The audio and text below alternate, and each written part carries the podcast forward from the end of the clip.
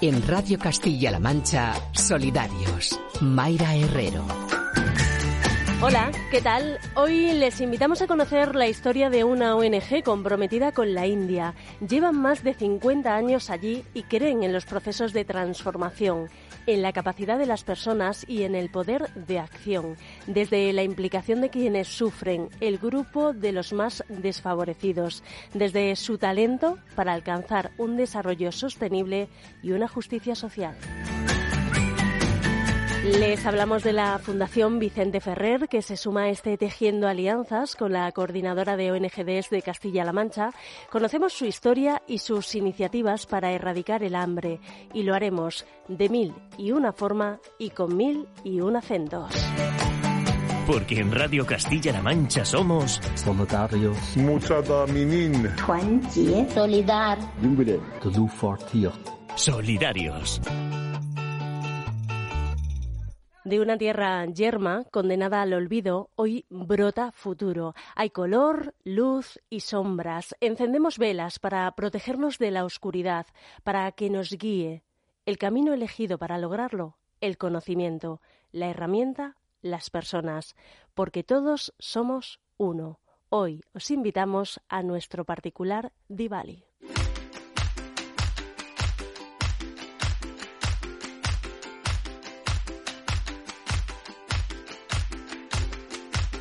Yo soy lo que soy, no soy lo que ves.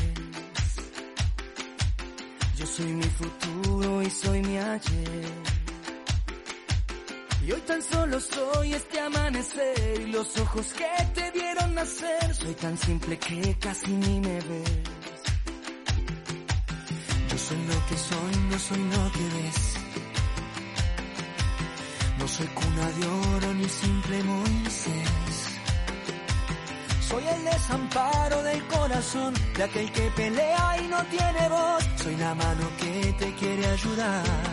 No hablo solo de mí. Cuando digo que soy, te hablo de ese lugar donde nace el amor que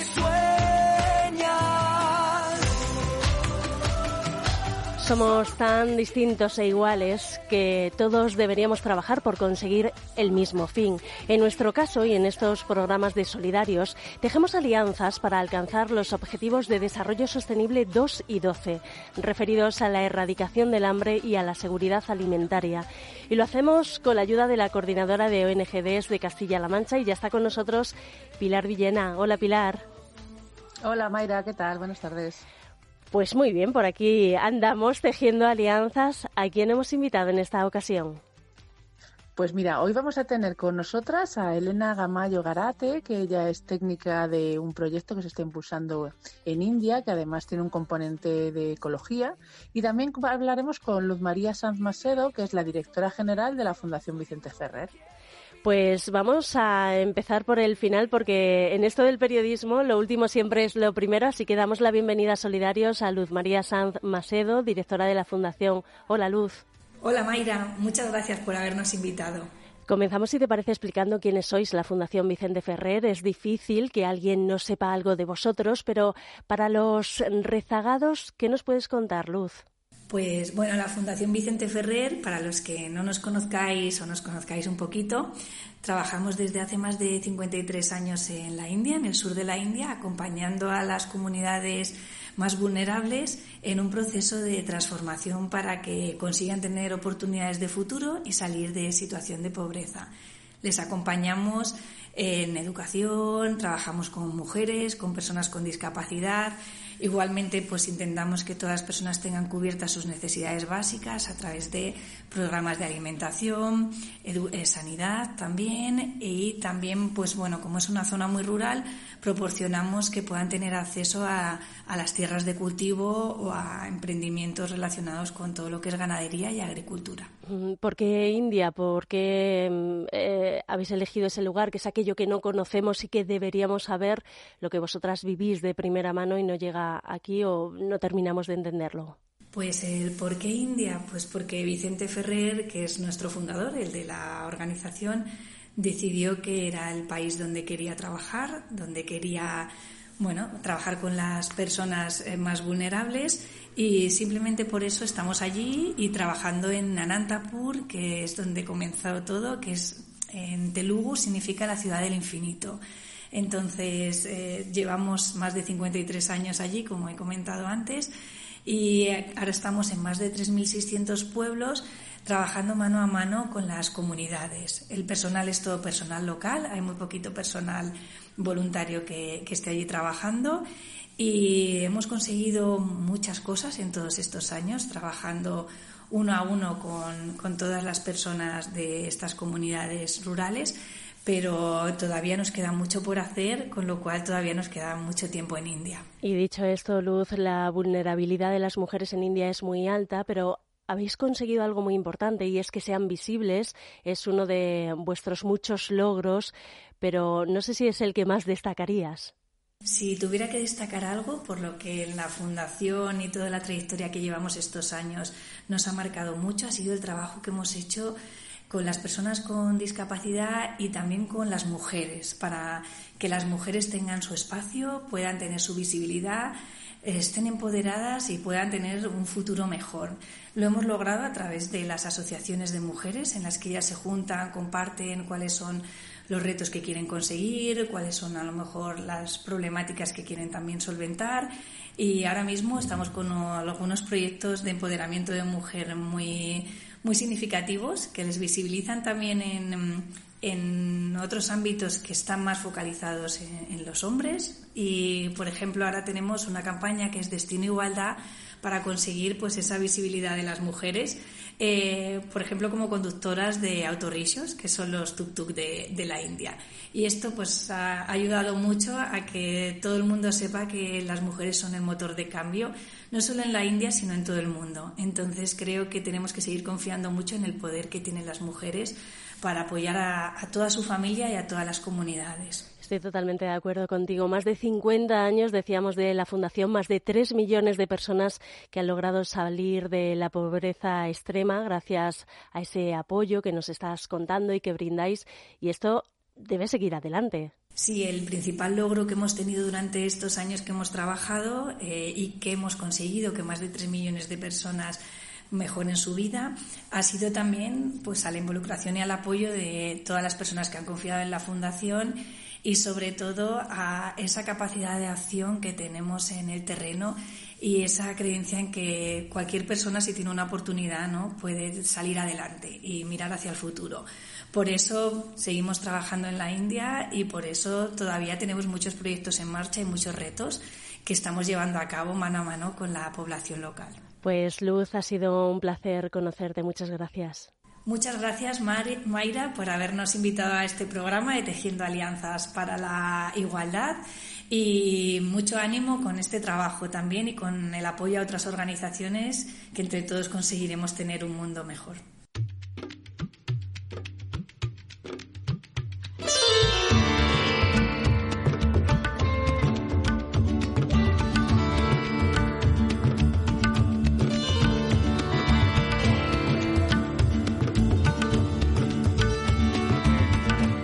Gigantesca, sin duda, la labor que realiza la Fundación Vicente Ferrer. Nos vamos a colar en uno de los proyectos que os vinculan ¿no? con Castilla-La Mancha, ya que contáis con la colaboración del Gobierno regional y también de otras instituciones públicas y que nos llevan, como nos decía Luz, a Nantapur y a las comunidades campesinas. Y para ello, pues tengo que dar la bienvenida a Solidarios a Elena Gamayo Garate, técnica del proyecto en España. Elena, bienvenida. Hola Mayra, muchas gracias. Queríamos conocer precisamente ese proyecto, no sé si nos puedes contar en qué consiste.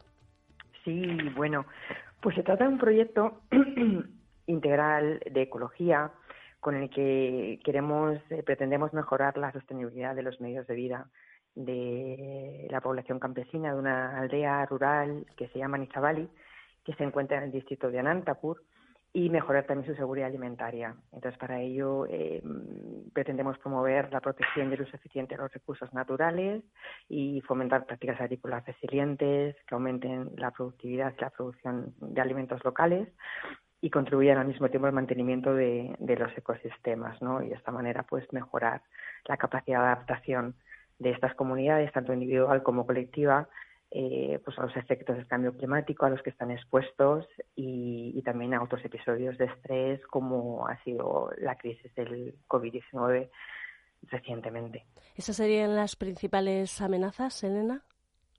Sí, las principales amenazas, bueno, la aldea de Mizabali se encuentra en el distrito de Anantapur, que es mm. una de las zonas más secas del país, y entonces su principal amenaza es eh, la falta de agua un escenario de sequía, de sequía extrema y también la degradación ambiental.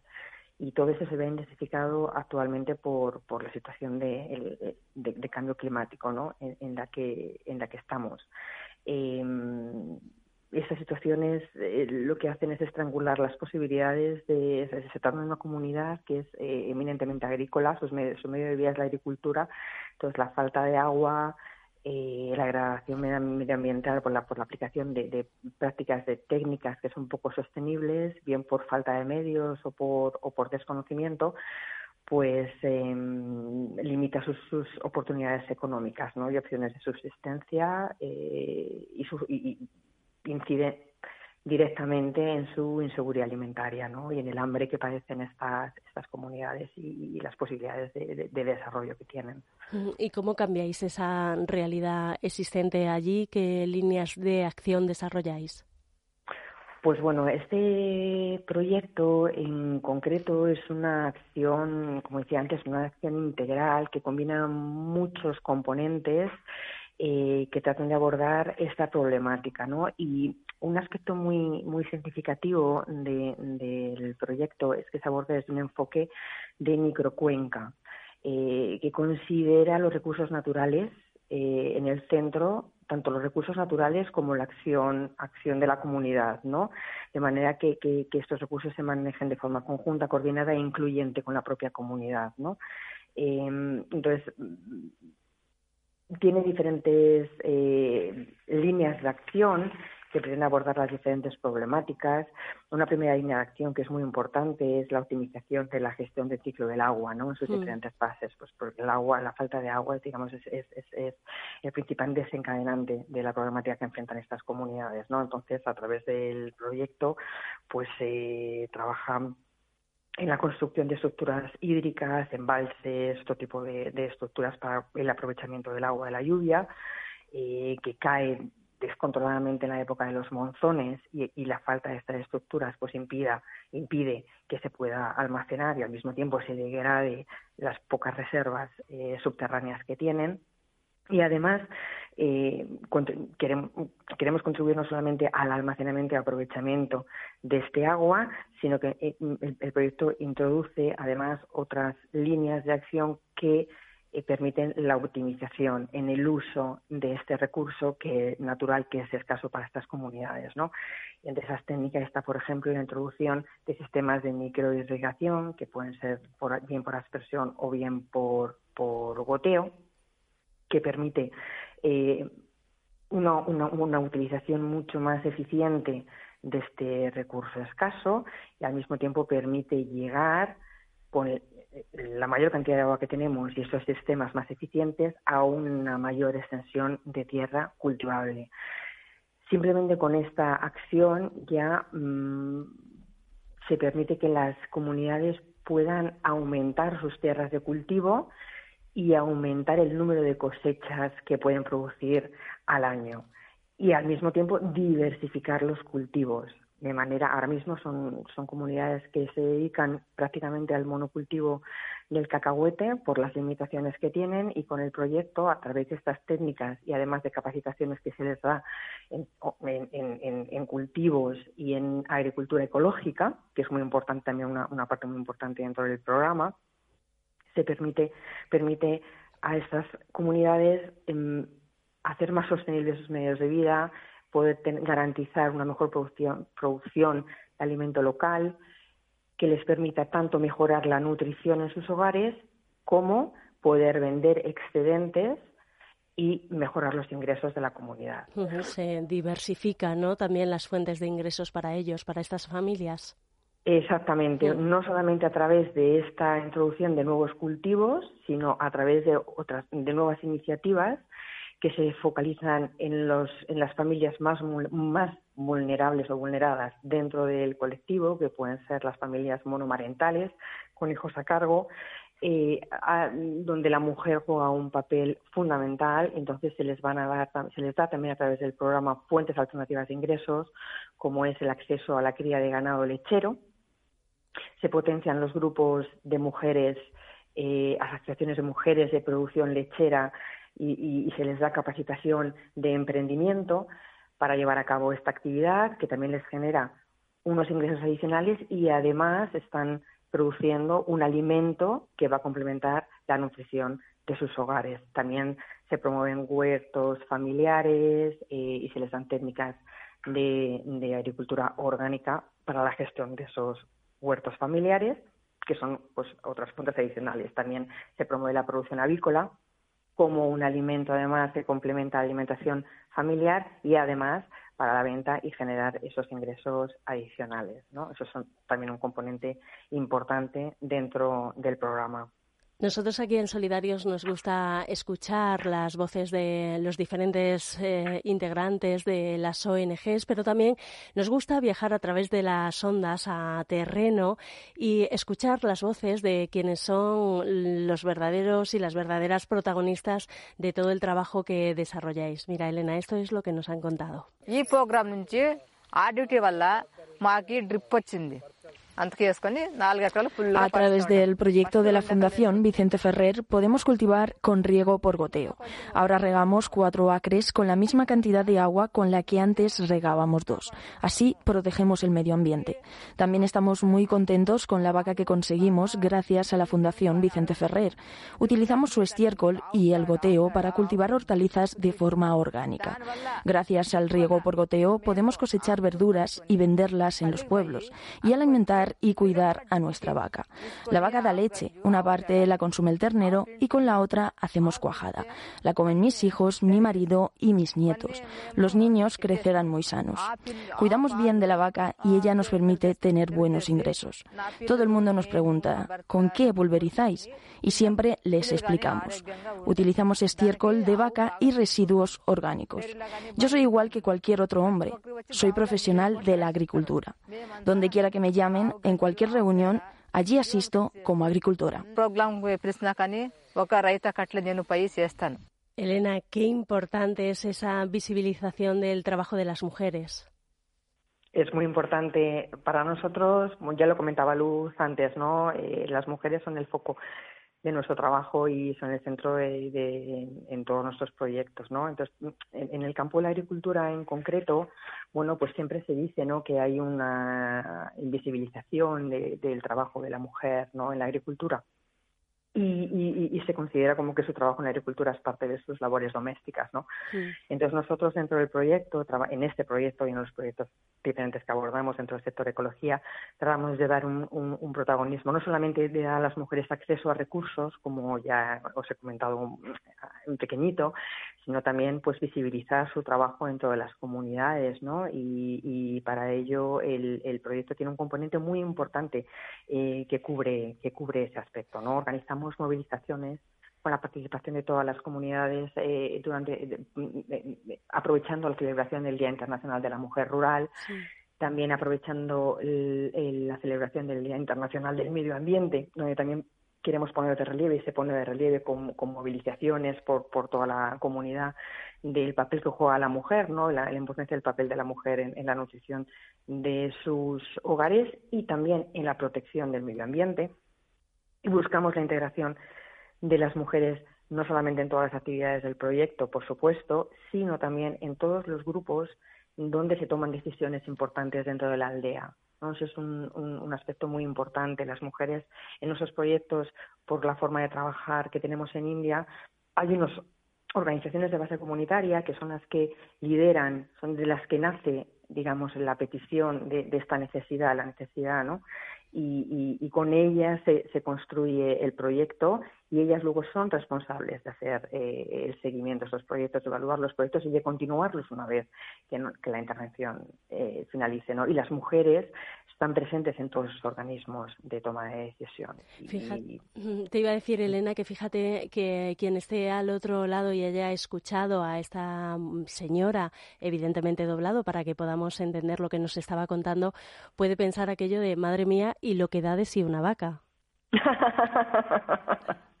claro, es verdad, pero es que para ellas es muy importante porque, porque no solamente es un recurso que, que, es, de ellas, es de las que se sienten totalmente eh, parte porque esa vaca, digamos que para ellas tiene una significación de, de, estar integrada dentro de lo que es eh, la producción de medios, el desarrollo de su aldea, eh, la alimentación de su hogar.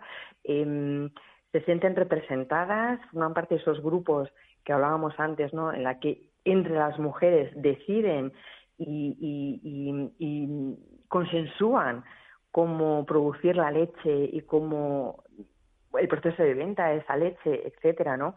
Entonces, eh, bueno, el acceder a los recursos es, es fundamental para, para las mujeres, para su integración plena en el desarrollo de sus comunidades y, por supuesto, para el bienestar de sus, de sus familias. Claro. ¿En qué punto está ahora mismo todo este proyecto? Bueno, pues el proyecto se inició a finales de 2021. Es un proyecto de dos años. Es un proyecto muy ambicioso eh, porque tiene muchas muchos componentes, se actúa sobre muchas palancas. Ahora mismo estamos en el Ecuador, un poquito pasado el Ecuador del proyecto. Finalizará pues en octubre del 2023 y, bueno, pues está avanzando muy positivamente. Está avanzando muy positivamente. Los resultados que estamos obteniendo eh, son positivos. La comunidad está muy satisfecha. Bueno, has podido escuchar el testimonio de una de las mujeres. Eh, se sienten parte del proyecto y bueno, pues estamos en ese punto, eh, avanzando con mucha ilusión y esperando pues conseguir los resultados que teníamos eh, previstos para lograr el objetivo específico del proyecto, que nosotros de contribuir al, al, logro del objetivo de desarrollo sostenible 2 de, y, concretamente de la meta 4, ¿no? Que consiste en asegurar la sostenibilidad de los sistemas de producción de alimentos. Ojalá así sea, Elena. Nos quedamos sin tiempo. Quienes quieran conocer más acerca de este proyecto, de cualquier otro que desarrolláis la Fundación, ¿cómo pueden ponerse en contacto con vosotros o conocer más? Pues quienes quieran conocer más sobre la Fundación y sobre el proyecto, los proyectos, pueden acceder a nuestra página web es fundacionvicenteferrer.org y también puedes seguirnos en, en nuestras redes sociales de la Fundación, donde vamos contando los diferentes proyectos y acciones que vamos desarrollando. Pues ha sido un placer contar con vosotras. Muchísimas gracias por haber querido formar parte de este programa y del proyecto Alianzas. Muchísimas gracias a vosotros, Mayra, por invitarnos. Ha sido un placer. Gracias. Pilar, muchísimas gracias también a ti. Para la semana que viene, ¿qué tenemos?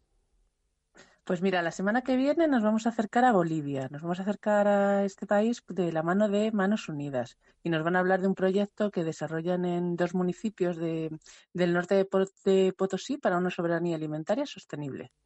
Perfecto, pues Pilar, hasta la semana que viene. Muy bien, muchas gracias. Gracias. Dijo Eduardo Galeano que mucha gente pequeña en lugares pequeños haciendo cosas pequeñas pueden cambiar el mundo. ¿Y tú qué haces para cambiarlo? Gente pequeña. Haciendo grande este mundo es lo que queremos conocer. Nos podéis dejar vuestras historias como ha hecho José. Hola, me llamo José y lo que hago para que este mundo sea mejor es colaborar con la Fundación Vicente Ferrer desde hace muchos años porque me parece y me parecía entonces una labor encomiable y grandísima la que hacían y la que hacen en la India, en la zona de Anantapur y en otros lugares ahora, pues rescatando a esas niñas de la pobreza, ayudándoles un trabajo, ayudando a que las mujeres eh, viudas, sobre todo, pues tuvieran un, futuro más interesante que el que le aportaba la sociedad en ese momento, luchando por esas castas o contra esas castas establecidas en, en, la sociedad india y yo creo que esta labor, bueno, que ayuda muchísimo a que estos países mejoren gracias a las aportaciones que hacen la gente que, bueno, que quiere colaborar con la fundación, aparte de la labor que hacemos pues los, con voluntarios en los mercadillos y en esos lugares solidarios en los cuales pues venden sus productos. Gracias, José. Si tú también quieres dejarnos tu mensaje, puedes hacerlo a través de nuestro número de WhatsApp 659 20 47 08 y nos puedes encontrar también en redes sociales arroba solidarios CMM. Tiempo para conocer la Agenda Solidaria. Agenda Solidaria que si de manera habitual tiene perspectiva de género, pues esta vez con más motivo, porque estos días nos sirven de antesala al 8M, al Día Internacional de las Mujeres, ¿verdad, Andrea Caldare? Hola. Hola, Mayra. Pues sí, porque se aproxima la octava carrera Mujer y Hombre por la Igualdad. Es un evento solidario para visibilizar las desigualdades por razón de género y sensibilizar a la ciudadanía. Que sigue siendo muy necesario, pero cuéntanos más. Pues es el sábado, día 5, y se han establecido dos recorridos, uno corto de un kilómetro y medio y otro largo de cinco kilómetros. La recaudación íntegra de la inscripción, que son cinco euros individual y diez si es familiar, se destinará a un proyecto dirigido a la consecución de la igualdad entre mujeres y hombres. Además, se ofrecen servicios de guardarropa y ludotecas gratuitos. Ya solo nos queda por saber, nos falta por saber la hora y dónde formalizar las inscripciones. Pues la hora a las diez y media de la mañana, el lugar, el Parque de la Vega y las inscripciones en www.deporchip.com o en el Centro de la Mujer de Toledo. La carrera está organizada por la Concejalía de Igualdad del Ayuntamiento de Toledo. Y bueno, Cuéntame, ¿tú estás preparada? Bueno, yo creo que sí. ¿Tú? Yo también. Pues nos vamos corriendo entonces, Andrea. Nos vamos corriendo. Muchas gracias. Muchas gracias a ti, Mayra. Terminamos con un duelo, pero interior, al que nos enfrenta la vida para buscar un destino. Cuando la hoguera se apaga y el viento nos llama, encendemos nuestro Diwali. Lanzamos nuestra canción para el alma. Feliz semana. Que apareció una luz que alumbra el paso largo de una senda que prendía la bengala de una hoguera ardiendo en su interior. Su madre lo vio muy claro y le dio unas alas, le dio unas alas. Y su padre entre los miedos la acompañaba, acompañaba. Si tienes que buscar, anda y busca siempre aquí tendrás tu casa y el destino la enfrentaba a una jugada que no pudo rechazar. ¿Y qué vas a hacer si el viento te está llamando? No sabes a qué volver y distinguir en mitad del quiero y duelo si se ha parado el velero o navega en calma. Loro,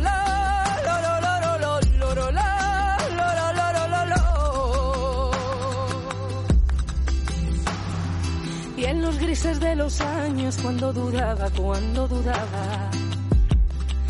Se valía del recuerdo y en el cotano donde cantaba, sintiéndose en el mar, tan inmensa como el ruido de las olas, proyectada en la ilusión de una victoria que te vuelva a levantar. ¿Y qué más vas a hacer si el viento te está llamando? Si la hoguera no se apaga y no sabes a qué volver